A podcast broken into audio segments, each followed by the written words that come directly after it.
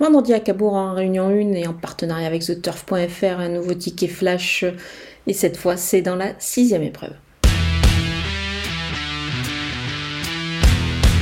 Le numéro 6, Dream Shot, euh, a vraiment tout pour plaire ici dans cette épreuve. Le cheval est en forme, il est efficace sous la selle et s'entend très bien avec Paul Ploquin. Euh, pour un couplet gagnant placé, moi je vais ajouter euh, le numéro 7, Vinca, Finca Vigia, qui a beaucoup de tenue et qui est irréprochable en ce moment. Et aussi le numéro 14, Fazenda de Mortré, qui pourrait pimenter, pourquoi pas, les rapports ici de, de ce couplet gagnant placé. Elle n'a pas couru au monté depuis 2020.